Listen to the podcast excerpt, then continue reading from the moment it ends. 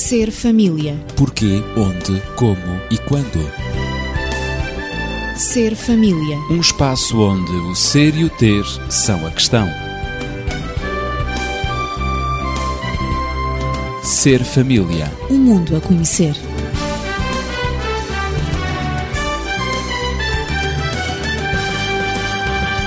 O tema dos conflitos continua no programa Ser Família. Conflitos, quem não os vive, quem não os tem. Como seres sociais, os nossos relacionamentos podem tornar-se conflituosos devido a certos fatores comuns aos seres humanos. No último programa foi dito que os conflitos mais correntes são de natureza psicológica. Logo, desde o nascimento, surgem os conflitos entre pais e filhos em relação ao seu desenvolvimento, à educação e também à disciplina também entre filhos e pais no processo de identificação deles.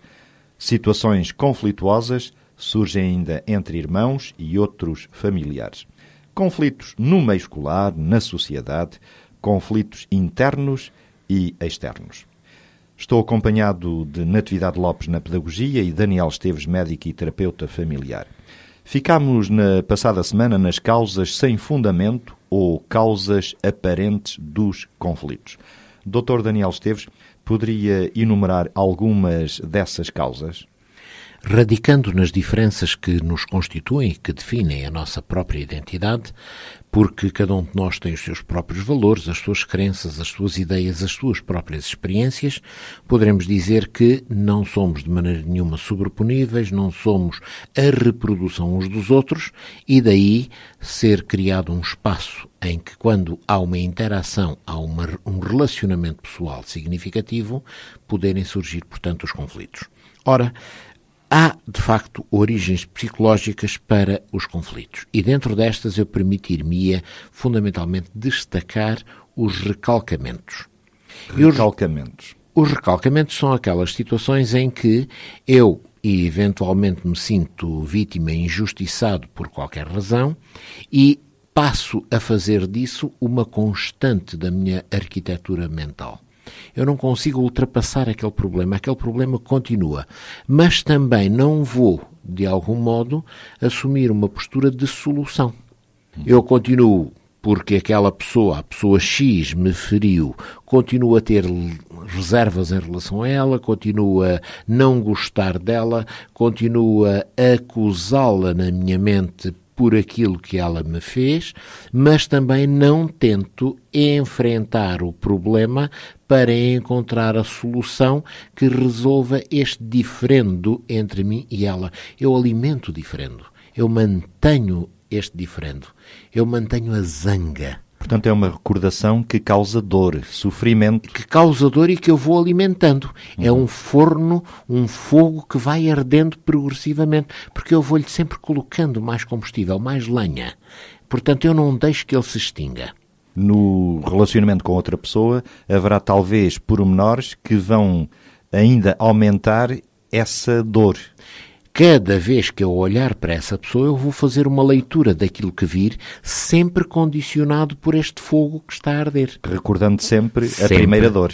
E por isso eu vou deixar de ser objetivo, vou deixar de ser justo, vou deixar de ser correto nas apreciações que estou a fazer, porque eu estou sempre a utilizar, em frente aos olhos da minha mente, uns óculos que vão distorcer a imagem que eu tenho.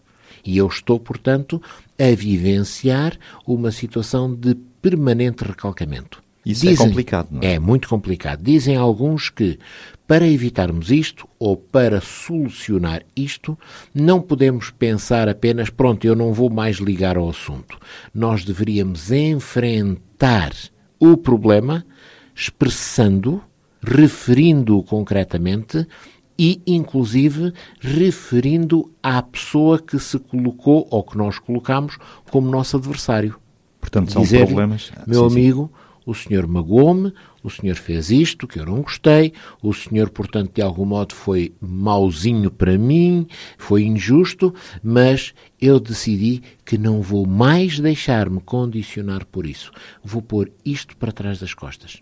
Dizem alguns técnicos que só após, digamos, uma atitude destas é que nós conseguimos evitar, digamos, que os problemas não resolvidos. Como diz o povo, é um tanto arrumar o assunto. É colocar uma pedra assunto. sobre o assunto. Exatamente. Diz também muito familiarmente, não é? Sim, sim, e é correto. E é correto isso. Eu gosto muito, precisamente no contexto que o Daniel está a falar, eu gosto muito de uma citação de uma grande psiquiatra que é a Monique Adstalchi, é um nome assim um bocadinho esquisito, não sei se o pronunciei muito bem, onde ela diz que somos responsáveis de gerir o nosso inconsciente, assim como o nosso consciente. E depois ela acrescenta e dá um exemplo muito interessante. Não é porque caímos do berço quando tínhamos dois anos de idade que estamos autorizados a ficarmos coléricos ou depressivos. Isto baseando-se exatamente na teoria que diz que tudo aquilo que nos acontece na infância, ou seja, as agressões que nós sofremos na infância, que determinam de alguma maneira este sentimento, refletir. estes recalcamentos, não é? Vão-se refletir depois No desenrolar, no desenvolvimento no- da vida. Exatamente, no desenvolvimento da vida. Mas isto não é determinante. Portanto, é evidente que marcam. Há coisas que nos acontecem, situações conflituosas que passam por nós que nos marcam, mas não é assim Não é tão... um determinismo Exatamente, absoluto. não é um determinismo Não é, absoluto. Era isso que eu ia dizer. E é aí que nós, de algum modo, também nos afastamos de determinado tipo de correntes filosóficas, de determinado tipo de correntes psicológicas, que são correntes que se baseiam fundamentalmente num determinismo absoluto. Eu sou aquilo que eventualmente me aconteceu, me fizeram e não sei quê, quando eu tenho que ter a capacidade de gerir o meu consciente e o meu subconsciente, o meu inconsciente. Eu tenho que gerir a minha arquitetura mental.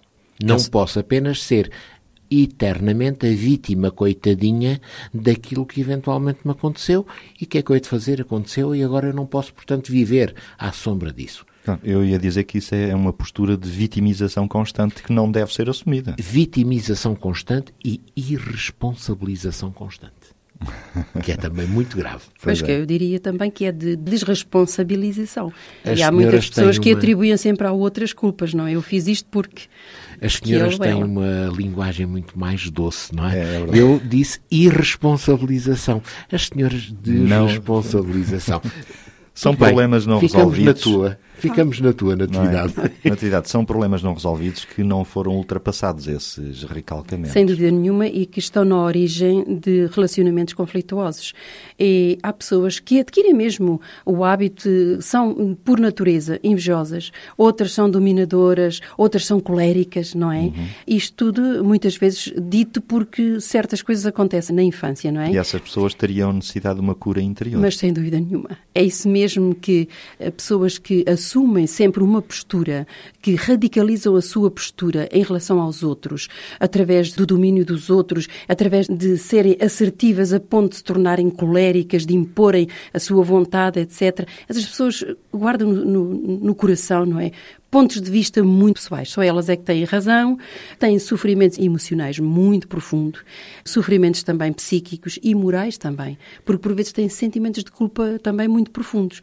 Portanto, acontecimentos dolorosos dos quais elas têm uma lembrança muito consciente, precisamente porque atuaram ou através da inveja, ou através do domínio, não é? São dominadoras, ou através da cólera, da ira, não é? E, portanto, é Acusam os evidente- outros criticando-os, não é? Exatamente. Acusam sempre, estão sempre a querer pôr as coisas no seu lugar, mas de uma maneira agressiva. E, portanto, não têm, de Depois facto, sentem-se também agredidos resultados. Sentem-se agredidos e estão sempre a acusar os outros, não é? E a criticar os outros. Portanto, e revelam um certo azedume é, são pessoas muito, muito amargas, com as quais é difícil travar um relacionamento pacífico, digamos Claro. assim. Porque a própria postura da pessoa, quer a sua, a sua postura, Suscita a já- sua linguagem, a maneira como se opõe aos outros, como enfrenta os outros, não é? E como se relaciona com os outros, é precisamente na base do Pode domínio, suscitar. na base. pode suscitar situações conflituosas.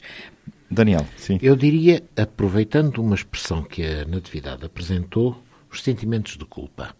É extraordinariamente importante isto, porque quando o indivíduo vivencia muitos sentimentos de culpa, normalmente ele interioriza que é inferior aos outros, e, portanto, poderíamos também ligar isto a uma certa insegurança e tudo mais, mas o que vai acontecer é que ele muitas vezes é levado a tomar atitudes de compensação. E as atitudes de compensação vão passar por onde? Normalmente pela anulação de si próprio, da sua identidade para que amanhã não seja atormentado por sentimentos de culpa em relação àquilo que fez. E então ele anula-se. Mas depois ele não vai resolver os seus problemas. Pois porque a autoestima baixa, não é? Baixa a autoestima e ele vai depois muito ter complicado. sentimentos de culpa porque se anulou. Exatamente. E, portanto, Não- ele entra num vai processo... provocar outros sentimentos de culpa. Exatamente. Ele entra num processo destrutivo. É necessário é resolver, digamos à partida, os sentimentos de culpa. Ora, eu sinto-me culpado por quê? Vamos analisar friamente, vamos chegar à conclusão, fiz esta asneira, ok, então agora tenho que a corrigir. Mas aquela e aquela e aquela não foram asneiras, não tenho que me penalizar por aquilo. Aquilo, eventualmente, se correu mal, não foi da minha lavra, não foi da minha responsabilidade, outro eventualmente terá contribuído para isso. Eu gostaria de dizer que, precisamente, relativamente às crianças e relativamente também aos adolescentes, muito especialmente, esse sentimento de culpa provoca neles o que se chama o complexo de abandono. Muitas vezes os conflitos que se dão entre os pais ou entre outros adultos, não só as figuras paternas, mas entre mesmo outros adultos, os professores e outras pessoas, muitas indivíduo vezes sente-se isolado, não é? Sente-se isolado e sente-se culpado, culpado. portanto, e sente-se rejeitado ou mal amado. É o que faz com que, quer a criança, quer o adolescente, tenha uma, uma reação agressiva, reage precisamente a esse sentimento de abandono ou de rejeição. Os pais, porque discutem, e muitas vezes o tema da discussão são os filhos, não é? Eles sentem-se os culpados da discussão e até mesmo da separação. Há pais que vão, cujos conflitos levam à própria separação ou até mesmo ao divórcio. E é muito comum a criança ou o adolescente sentir-se culpado dessa situação É conflituosa entre os pais. verdade. então, a reação, e daí se fala na violência nas escolas, na violência na sociedade, etc., muitas vezes vem do conflito entre adultos, quer figuras paternas, quer outros familiares, quer entre amigos, etc., na sociedade em geral. E, portanto, os mais pequenos, digamos assim, os mais jovens, que ainda não dominam muito bem as suas emoções, normalmente mostram-se agressivos, zangados, perdem a paciência, não é? E então procuram, através dessa agressividade, dessa perda de paciência, dessa impaciência, digamos assim, provar, através disso mesmo, que eles são alguém e que esses conflitos têm que ser resolvidos. Portanto, a situação só será pacificada se efetivamente essa criança ou esse adolescente se sentir reconhecida, se sentir mal amada e o seu sentimento de culpa desaparecer, o que é muito difícil. Mal amada ou bem amada, não é? Ou- sim, Bem ou- amada. ou- sim, se sentir bem amada Bem neste amada. caso, exatamente. Portanto, porque compreendemos ele pensa sempre, eh, isto são, são sofrimentos conscientes, mas muitas vezes inconscientes, que realmente geram muitas tensões interiores e que levam a conflitos. conflitos. Portanto, é a maneira Essa de- baixa autoestima, diria eu, e também a insegurança, leva-nos por vezes a temer os outros, não é? A ter Sim, medo dos outros. exatamente. Mas já agora eu viria só um bocadinho atrás. Isto é muito importante, aquilo que foi dito agora, porque muitas vezes nós não entendemos determinadas fases de comportamento por parte das crianças. É verdade. A criança que na escola toma um comportamento, portanto, anormal, inconveniente e que acaba por ser um fator de preocupação para a escola e também necessariamente para os pais. Mas porquê que será que esta criança assim de repente Dá-nos a impressão dá-nos- que são descarrilou? birras, birras, não é? É. Porquê que ela descarrilou? Porque ela agora surge com uma trajetória totalmente errática e pouco conveniente. Bom, É muitas vezes, muitas vezes o problema não está na criança. Exato. O problema está numa relação entre o pai e a mãe que se deteriorou. E, no fim de contas, o que a criança assume é aquilo que nós poderíamos chamar a função de bode expiatório. A criança anormaliza o seu comportamento, cativa sobre ela as atenções e as preocupações e com isso ela consegue atenuar, digamos, a fervura, a temperatura da dificuldade relacional entre o pai e a mãe. É vítima, no fundo, do ambiente Ela é familiar. vítima, mas ela assume uma postura de reparação. Claro. Ao chamar a atenção sobre si própria, tendo um comportamento negativo, ela faz com que o pai não esteja tão preocupado com as dificuldades que tem com a mãe, nem a mãe com as dificuldades que tem com Para o pai. Ficam os ela. dois preocupados e, aparentemente, o conflito entre o pai e a mãe Esfria, esfria. esfria, porque agora os dois têm é o conflito do filho que lhes interessa sobremaneira. Claro. E a criança faz isso não direi que de uma forma consciente, Consciente, mas acaba por ser uma trajetória muito vulgar como tentativa de solução.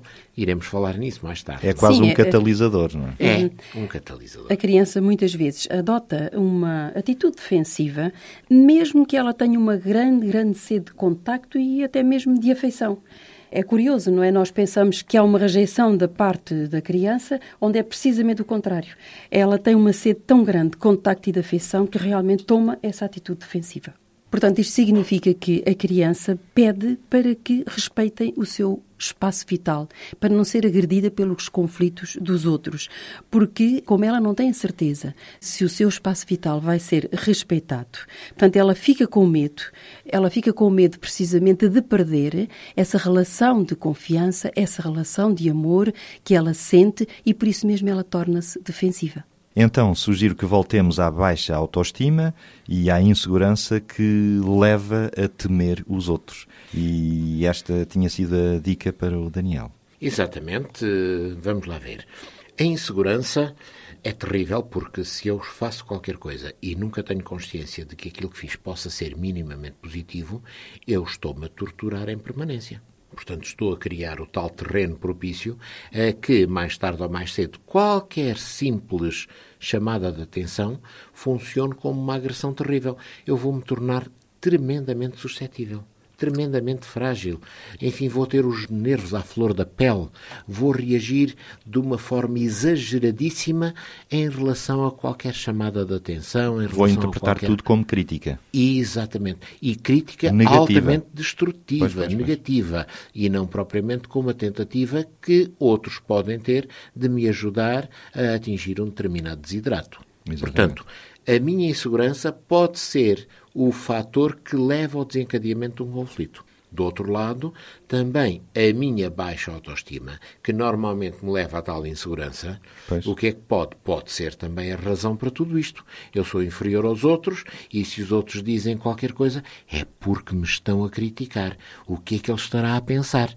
Lembro-me de casos em que pessoas, perante uma afirmação ou uma ideia perfeitamente banal, sei lá, num círculo de amigos, se isolavam, não, não, o outro quis dizer e aparecem as ideias mais mirabolantes acerca do que o outro quis dizer quando a atitude, a afirmação, o conceito explanado tenha sido um conceito perfeitamente banal que mais ninguém valorizou apenas aquele que, por ter uma baixa autoestima, o hiperbolizou, o fez crescer tanto que tornou-se, portanto, uma agressão de lesa majestade. é? Há até provérbios muito curiosos que dizem que a desconfiança é mãe da segurança. Exatamente. E o homem prevenido vale, Vale por, dois, não é? Às vezes até exageramos, vale por três ou por quatro, ou seja, quantos forem, não é? O homem é um lobo para outro homem. É. Diz também. é? Sempre que, de algum modo, nós não nos sentimos seguros, nem em relação aos outros, nem em relação a nós próprios, nós dificultamos todo o processo relacional e tornamos-nos, de facto, uns lobos, uns devoradores, digamos, uns predadores em relação aos outros. E é aí, portanto, que são utilizados os estratagemas psicológicos, não é? Como se diz. Porque o ser humano tem estratagemas, não é? Ah, mas sem dúvida nenhuma. E nos relacionamentos. estratagemas. Uhum, e nos relacionamentos existem muitos Em estratagemas que consistem então esses estratagemas psicológicos? Uns são conscientes, outros são mesmo inconscientes, mas no fundo todos eles são mecanismos de manipular o outro. Isto é, nos nossos relacionamentos, ou nós, ou em relação a uma pessoa, ou em relação a um grupo, ou nós nos relacionamos de maneira direta, de uma maneira franca, dizemos o que temos a dizer, não é? Sem preconceitos, ou então dissimulamos, disfarçamos, temos relacionamentos por vezes de má fé. Ou seja, não acreditamos. Muita reserva, não é? Muita reserva. Não acreditamos que o outro é tão sincero como nós. Não nos revelamos. Não nos revelamos e, portanto, dissimulamos muitas vezes aquilo que nós pensamos e aquilo que nós sentimos. Não somos francos, não é? Não somos diretos. E então há aqui o que se chama, digamos, um certo triângulo, há um certo dramatismo aqui, em que há três posições ou três atitudes que se podem tomar. Ou a atitude de vítima, ou de perseguidor ou de salvador. Vítima, perseguidor ou salvador. É, Três como, como possibilidades. vítima, como vítima, portanto, no nosso relacionamento, nós sentimos em posição inferior. Bem, pronto, ele tem razão. Agrediram-me, tá bem, bateram-me, pronto, insultaram-me. Eu sou, eu sou, e vem o tal, portanto, o tal complexo de inferioridade. Pronto, eu valho menos do que o outro. Portanto, Mais ou eu menos, eu, vítima. creio que todos nós passamos um pouco É, por, por mas a estas vítima- situações. Não é? Uma vez uma situação, outra vez outra. Aham. Mas a vítima Quase que também. até chegamos à situação de dizer que o outro até tem razão em nos ter É, batido. é, é? é. Mas às vezes, é verdade, às vezes há que, vítimas em assim. termos de casal, é muito, muito complicado. complicado. É, é, mesmo é. muito complicado. E em termos também de educação, de relacionamento pais-filhos, filhos-pais também. terrível. Exatamente. Nada melhor do que sermos francos, sermos diretos, erramos e erramos, quem errou foi o outro, foi o outro, e assumir, efetivamente, de uma maneira responsável, os nossos comportamentos. Mas a vítima, vítima. a vítima, muitas vezes, fica assim um bocadinho picada e torna-se uma vítima rebelde. E automaticamente torna-se em perseguidor. Isto para se autojustificar.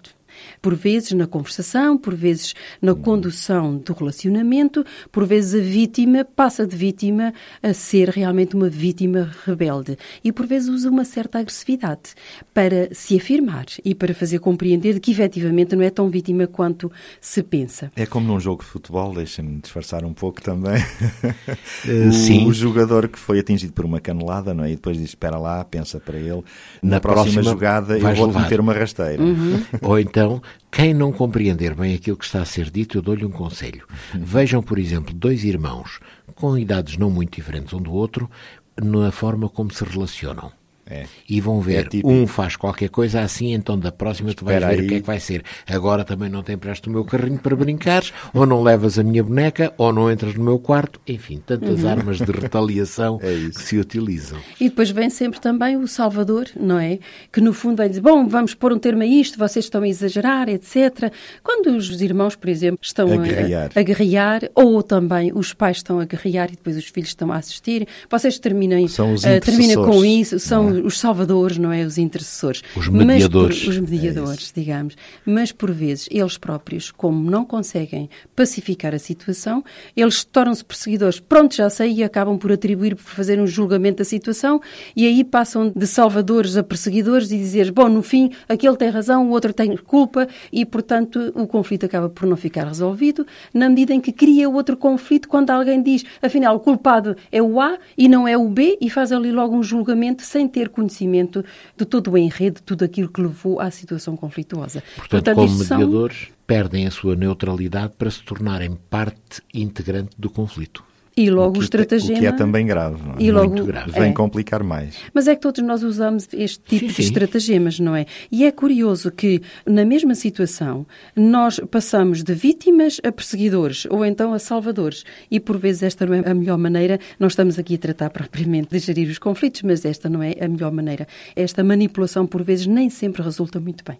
Pois, e a dizer que estes estratagemas psicológicos, que são a manipulação do outro, podem ser muito prejudiciais quanto perniciosa, não é? Uhum, sem dúvida, porque cria outros conflitos, não é? Portanto, um conflito, aquilo que nós queríamos ir pacificar, acabamos por arranjar outros conflitos provenientes desse mesmo, dessa pacificação que não foi bem conduzida. Doutor Daniel, a agressividade não contida, aberta, frontal, é sempre má. Sem dúvida, porque no fim de contas a agressividade é uma institucionalização da agressão como estilo, como forma de estar, o que, portanto, não deve ser permitida, não deve ser alimentada. Essa agressividade pode ser apenas verbal, eh, utilizando palavras que sejam duras, palavras que sejam ofensivas, palavras que sejam, portanto, menos interessantes. Reparem como muitas vezes na linguagem corrente de pessoas, de famílias até, a linguagem que se utiliza é uma linguagem de facto que faria corar as paredes brancas de muitas paredes É verdade. Não é? Mas poderá ser, portanto, linguagem escrita e quantas vezes nos recordamos de coisas que se escreveram e que foram extremamente desinteressantes. Ah, Aliás, na própria literatura são, portanto, muito famosas determinadas polémicas É. que em determinados momentos aconteceram, envolvendo este ou aquela figura mais conhecida, contestando este ou aquele que eventualmente pôs em causa as suas ideias ou os seus conceitos. Cartas ou artigos. Exatamente. Poderiam ser, por exemplo, também, digamos, agressividade expressa através de linguagem gestual, de linguagem corporal, que também pode ser extremamente grave, extremamente insidiosa na forma como agride, mas muito eficaz na forma como destrói. A linguagem corporal é muito importante em todo o discurso que nós possamos ter. É por isso que temos que ter muito cuidado em analisar, avaliar e corrigir o nosso grau de agressividade. Afinal, eu estou demasiado agressivo porquê? O que é que me está a acontecer? O que é que justifica? Que resultados é que eu obtenho? Que consequências é que eu vou colher? Uma autoanálise é sempre necessária. Muito, muito importante. É interessante que muitas vezes esta agressividade está relacionada com a irredutibilidade dos meus conceitos. E eu aqui fico um pouco na dúvida, porque me parece que nem sempre é o agressivo que se torna irredutível, muitas vezes é o irredutível que se torna agressivo. Uhum. Fico um pouco na dúvida, sem saber, às vezes, o que é que veio primeiro e o que é que é a consequência de. O resultado. Aquele que foi agredido é que se torna irredutível muitas vezes. Quando nós somos irredutíveis, por outras palavras, quando nós cristalizamos nos nossos conceitos radicais, radicais, o que acontece é que para defender uma posição que eu próprio também sinto que é frágil e que, portanto, não é defensável de uma forma racional e inteligente, eu torno-me irredutível. É o pai que diz ao filho: não, não, porque quem sabe sou eu ele não, não é possível mudar daqui e não há hipótese de argumentar assim não há isto. diálogo. Não há diálogo, não é possível, não é? Ou, sei lá, o marido e a esposa que quem manda sou eu, quem usa as calças cá em casa sou eu ou porque eu é que ganho o vencimento, eu é que sustento a casa, portanto aqui quem manda sou eu, quem dá ordens sou eu. São argumentos um São pouco. argumentos perfeitamente estafados, ridículos, que hoje já não deveriam ser utilizados em circunstâncias nenhumas. Ah, mas, ó Daniel, se me dás licença... Temos só dois minutos. Uh, agora quem ganha somos nós, não sou só eu, não é? E, portanto, por isso é que também a mulher também diz, mãe, desculpa lá, porque eu também tenho uma palavra, porque eu também ganho, não e é? tem Para todo casa, o direito é? a tê-la. E tem todo o direito a tê-la. Por isso é que eu claro. digo, estes argumentos não podem ser mantidos. Estes argumentos nenhuma. são argumentos para pôr de lado. Daí que teríamos que tentar ver como é que nós ultrapassamos esta questão da nossa irredutibilidade. Eu penso que há um, um, aspecto bastante interessante que é, por vezes, nós temos necessidade de nos conhecermos melhor a nós próprios é e de sabermos a maneira como nós reagimos nos vários papéis que nós desempenhamos na vida. Porque eu, por exemplo, como mulher, eu sou uma profissional e, portanto, como profissional, eu tenho uma função.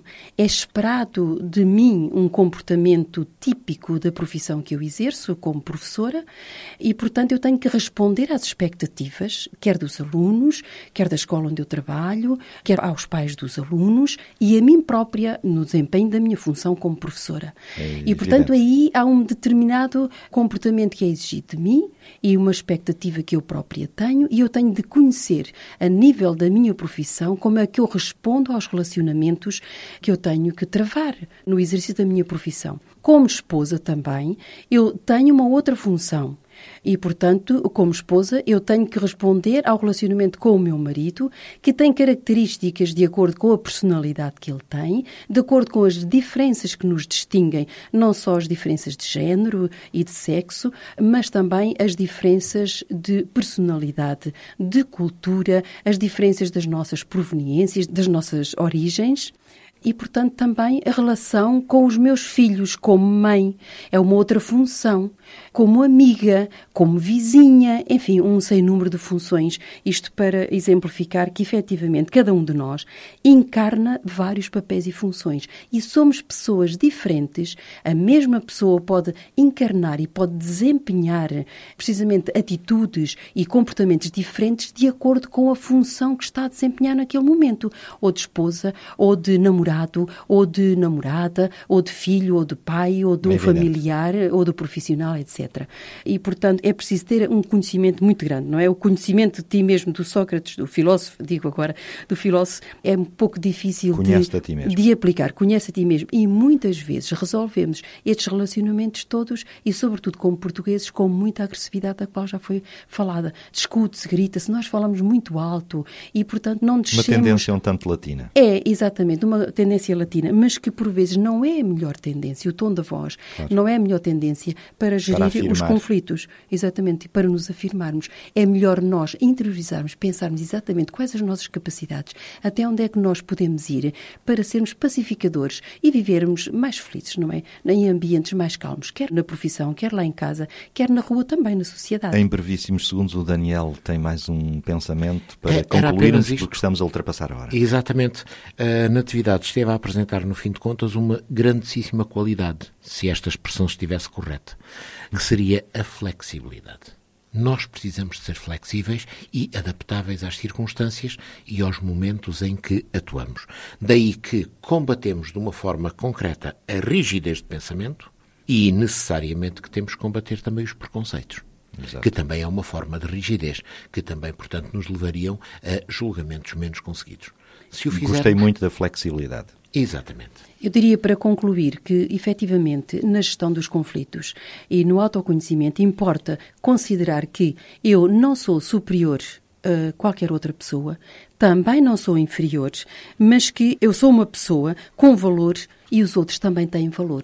Portanto, este, no aspecto que eu estive a desenvolver sobre o autoconhecimento, é isso que deve ser interiorizado para uma melhor gestão dos conflitos. Os outros não são nem inferiores, nem superiores a mim, eu sou igual aos outros. Apesar de tanta inevitabilidade perante os conflitos, porque eles são naturais e inevitáveis, o que é mais importante é saber conviver com eles, geri-los e ultrapassá-los. Será o tema do próximo programa, isto faz parte da nossa realização e da nossa felicidade. Por isso, não perca o próximo Ser Família. Voltaremos na próxima semana. Ser família. Porquê, onde, como e quando. Ser família. Um espaço onde o ser e o ter são a questão. Ser família. Um mundo a conhecer.